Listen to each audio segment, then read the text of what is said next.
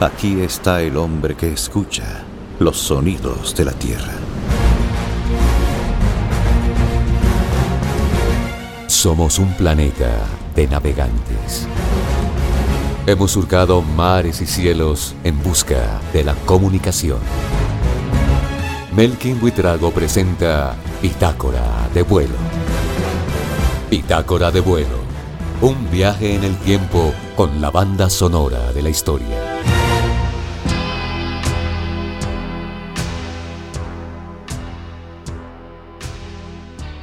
Especial Día de la Tierra.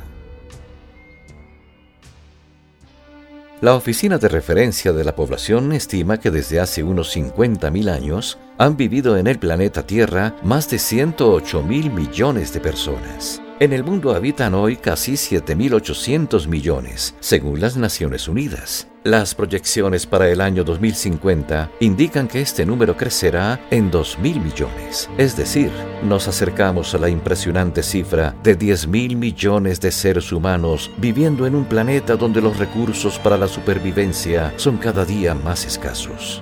A pesar de que la población está envejeciendo debido al aumento de la natalidad, por primera vez en la historia las personas de 65 años o más a nivel mundial superaron en número a los niños menores de 5 años.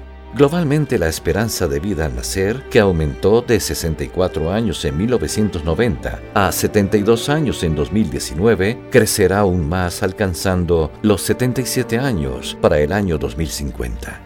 Más de la mitad de las personas que habitan el planeta, cerca de 3.900 millones, viven en solo 7 países. China tiene la población más grande del mundo, 1.420 millones, seguida de la India con 1.350 millones y Estados Unidos 327 millones. La población de América Latina triplicó su tamaño entre 1950 y 2019 y alcanzará 770 millones de personas en 2050. Japón tiene la gente más vieja del mundo y la tasa más alta de personas mayores de 100 años, pero su población se reducirá en más de la mitad para finales de este siglo. En 1930, el 30% de la población mundial vivía en zonas urbanas, hoy es del 60%. A medida que la agricultura sea más eficiente, la gente abandonará el campo y para 2050 dos terceras partes de la población mundial habitará en las ciudades. Tendremos un planeta más poblado, pero con unas condiciones climáticas y ambientales que empeoran y que difícilmente garantizarán nuestro futuro como especie. El mundo natural está sufriendo gravemente, concluye el informe de las Naciones Unidas. Esta es la música de Solitude, naturaleza.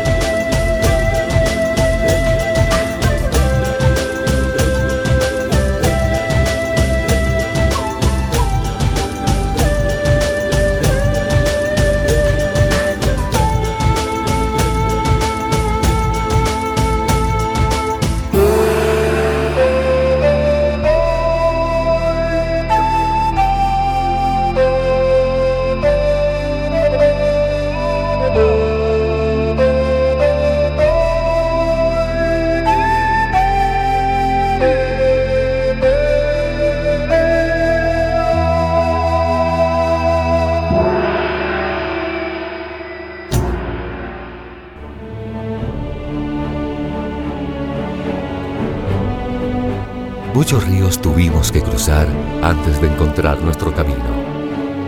Esta es Bitácora de vuelo.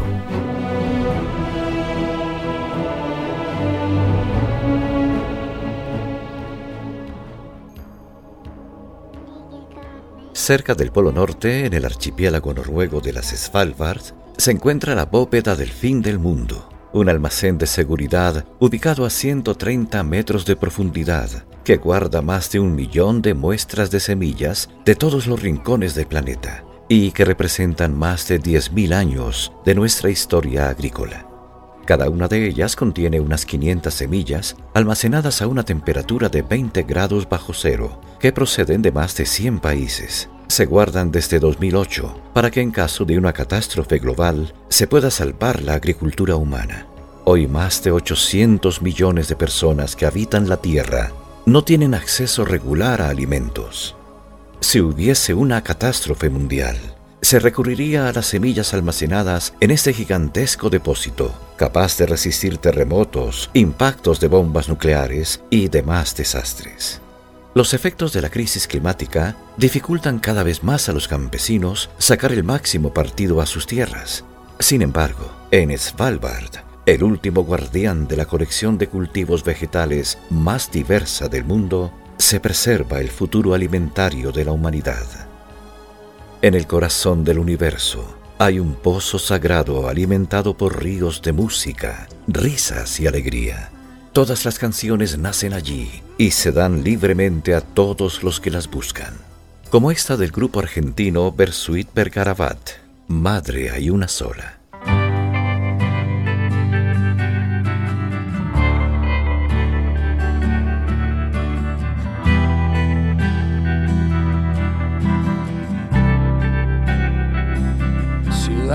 gigantes,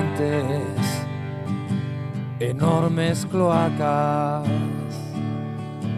viajan torrentes hacia el mar de un amor que huele mal, como anunciándole al cielo nuestro destino.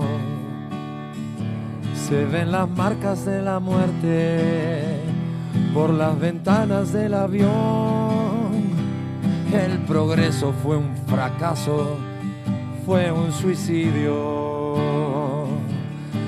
La ansiada prosperidad fue el más pesado vagón para que un juicio final, si ya estamos deshechos, una explosión natural hará una gran selección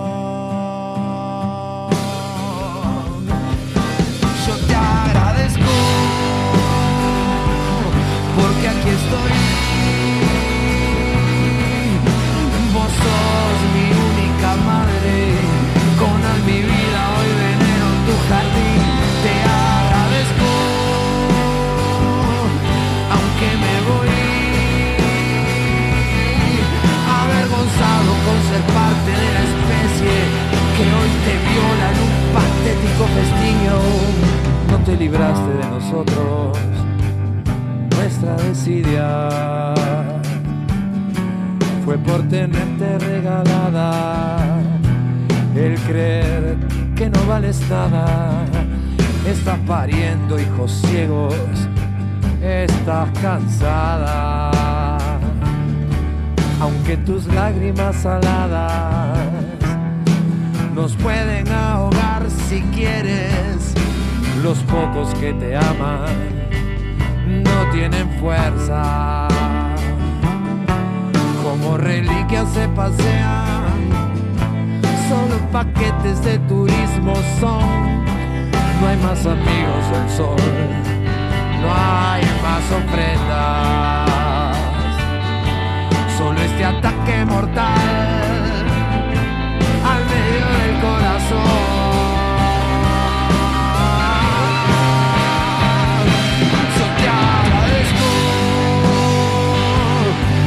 aquí estoy.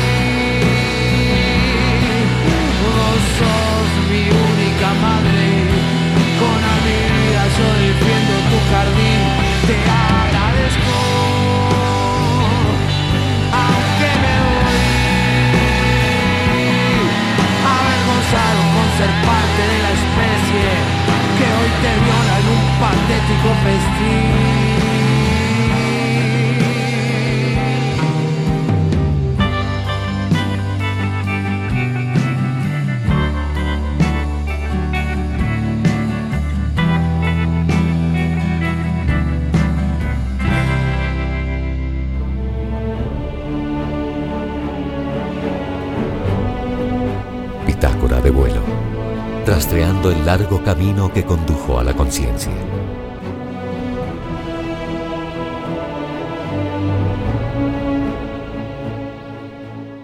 Los líderes mundiales están hoy enfocados en enfrentar la pandemia planetaria. Pero la amenaza más aterradora que aún tenemos es la inminencia de una guerra nuclear.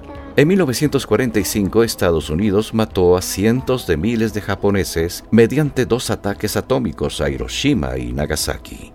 A partir de ahí la carrera nuclear no se ha detenido y el riesgo de una guerra a gran escala crece, pues las grandes potencias abandonaron los tratados de control y siguen modernizando su arsenal nuclear.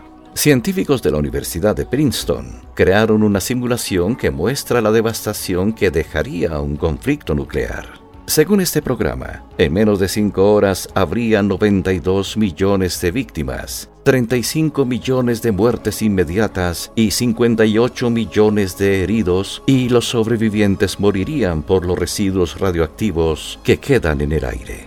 ¿Qué ocurriría con la Tierra ante una guerra nuclear menor? Hay en el planeta 15.000 ojivas nucleares. El 90% son de Estados Unidos o Rusia 1.600 permanecen en estado de alerta máxima, apuntando a ciudades y pueden ser detonadas en minutos. Cada bomba actual es 2.200 veces más potente que la de Hiroshima.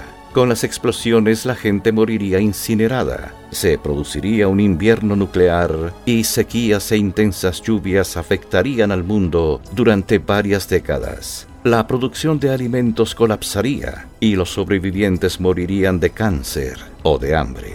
En el reloj del apocalipsis que mide el grado de amenaza nuclear, ambiental y tecnológica para la humanidad, afrontamos el riesgo más alto que ha existido como consecuencia de la retórica incendiaria de líderes que amenazan y que pueden desatar conflictos bélicos o una detonación accidental. Ante este panorama tan sombrío, los científicos exigen que se declaren ilegales las armas nucleares. Una metáfora de la Guerra Fría decía, las naciones del mundo están juntas en una habitación inundada de gasolina, contando cuántos fósforos tiene cada país hasta que alguno encienda el primero. La colina de la vida, León Gieco.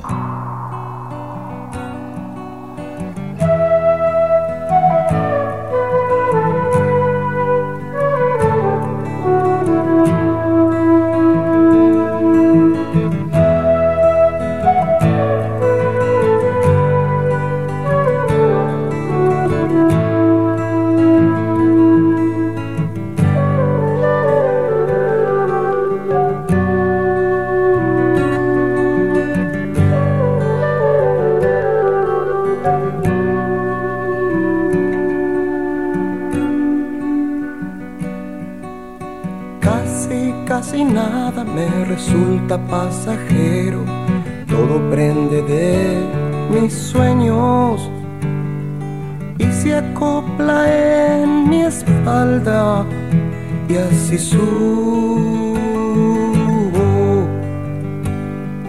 Muy tranquilo la colina de la vida.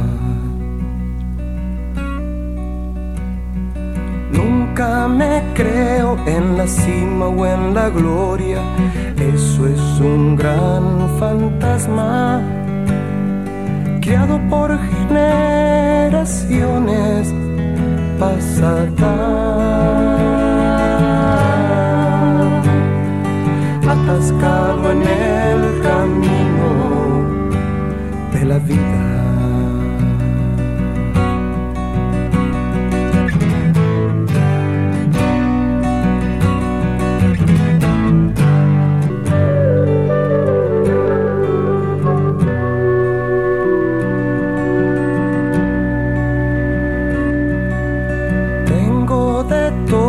Para ver y creer, para obviar o no creer.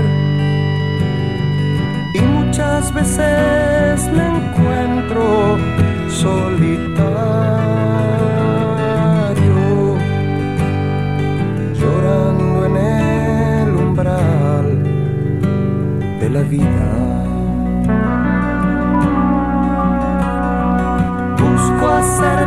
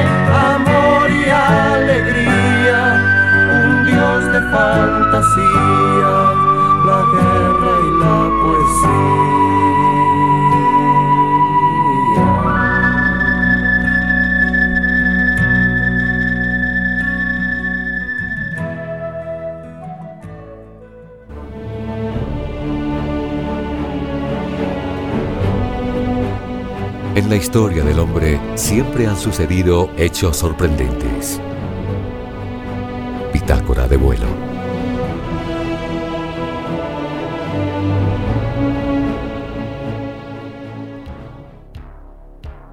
El plástico estrangula a la fauna marina y ya está en la cadena alimenticia, exponiendo la vida oceánica a sustancias químicas tóxicas que pueden terminar en la comida que se sirve en nuestras mesas. 150 millones de toneladas de plástico hoy flotan en nuestros océanos y 8 millones de toneladas más llegan a sus aguas cada año. Para impedir esta desastrosa contaminación, debemos gestionar adecuadamente los residuos y evitar su vertimiento en los ecosistemas. Pero, ¿y si consiguiéramos que la naturaleza nos ayudara a eliminar los restos de materias plásticas que se acumulan en vertederos, mares, ríos y montañas? Existe un reino de microorganismos misterioso y oculto que sustenta la mayor parte de la vida en la Tierra. El gusano de la harina, un hongo amazónico, y una bacteria han demostrado su capacidad para comer productos sintéticos y podrían ser la clave para acabar con la contaminación de los océanos. Un equipo de científicos ha documentado que algunos de estos organismos degradan con éxito el poliuretano en cuestión de semanas y no décadas como tomaría de forma natural aunque no es fácil porque la mayoría de los plásticos que utilizamos son productos creados artificialmente y no contienen nutrientes comunes con la alimentación de los seres vivos. Existe hoy la esperanza de crear futuras plantas de tratamiento de residuos donde las bacterias, hongos y gusanos devoren los plásticos y transformen los residuos en materia biodegradable. Además de ser potencialmente utilizables para hacer frente a la crisis del plástico, los hongos ya están contribuyendo a la biotecnología, a la medicina y a la alimentación. En un futuro próximo podríamos ir a un vertedero de plástico, sembrar allí un cultivo de hongos, gusanos o bacterias y comprobar en poco tiempo que los plásticos han desaparecido. Por ahora, si continuamos con la permanente e irresponsable destrucción de nuestro medio ambiente, para el año 2050 tendremos en los océanos más cantidad de plásticos que de peces original de Ennio Morricone, así en la tierra como en el cielo, en esta versión de Mission.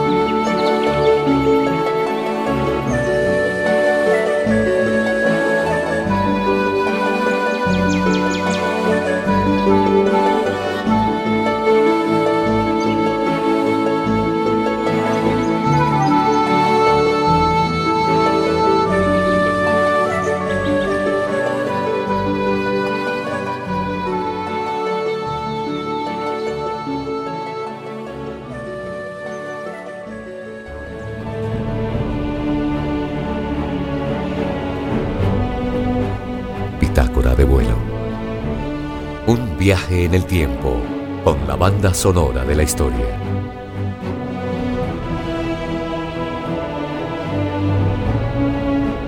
Hasta hoy más del 99% de las especies que han existido sobre la Tierra han desaparecido. La mayoría por catástrofes como la que acabó con los dinosaurios. Casi un tercio de la superficie terrestre del planeta se ha convertido en desierto y ecosistemas enteros han colapsado con inusitada rapidez. Para algunos expertos, la cuestión no es si el fin de la humanidad es inevitable, sino cuándo ocurrirá. El científico australiano Frank Fenner dijo que desapareceremos probablemente en el próximo siglo debido a la superpoblación, a la destrucción del medio ambiente y a los riesgos del cambio climático que arruina la agricultura y convierte a más de mil millones de personas en refugiados. Stephen Hawking, el más reconocido astrofísico de los últimos tiempos, predijo que los choques de asteroides son cada vez más frecuentes. Las epidemias y el aumento acelerado de la población hacen que el estado de la Tierra sea cada vez más precario, por lo que tendrá que colonizar otros planetas dentro de los próximos años para evitar su extinción. También advirtió de los riesgos de una guerra nuclear, el calentamiento global, los virus genéticamente modificados y la inteligencia artificial que podrían llevar a la humanidad a la extinción. Pero, ¿cómo será la Tierra sin nosotros? La vida continuará, nuestras huellas desaparecerán, las ciudades se derrumbarán y las plantas crecerán sin control. En las décadas siguientes habrá devastadores derrames de petróleo, fugas químicas y explosiones radioactivas, bombas de tiempo que la arrogante humanidad dejó como herencia los microbios tendrán tiempo de evolucionar para consumir el mar de plástico que dejamos. Y solo las ondas de radio que hemos transmitido durante más de 100 años continuarán viajando en el espacio. Del álbum de 2017, ¿Es esa la vida que queremos? de Roger Waters. Parte de mí murió.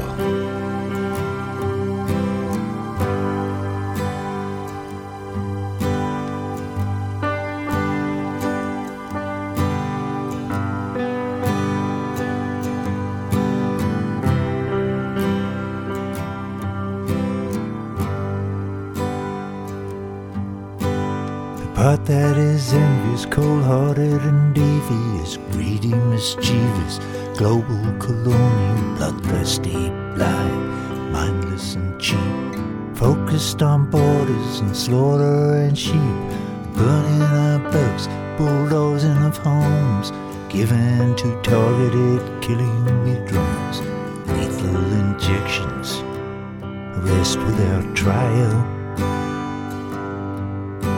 Monocular vision, gangrene and slime, unction, sarcasm, common assault. Self-satisfied heroic killers lifted on Piracy, adverts, acid attacks on women by bullies, perverts and hacks. The rigging of balance and the buying of power. Lies from the pulpit, rape in the shower, mute, indifferent, feeling no shame, portly important,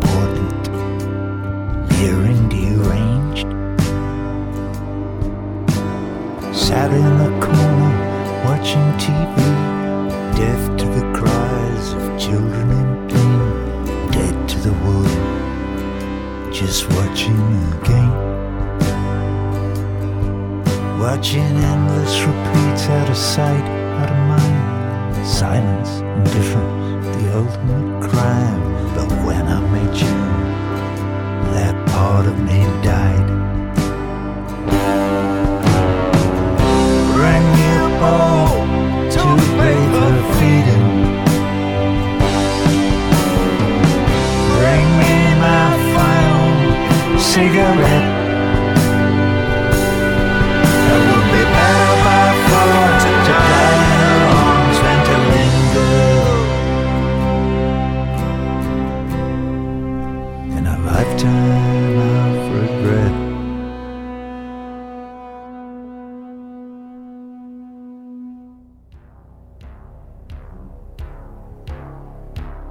Bitácora de vuelo La banda sonora de la historia continuará.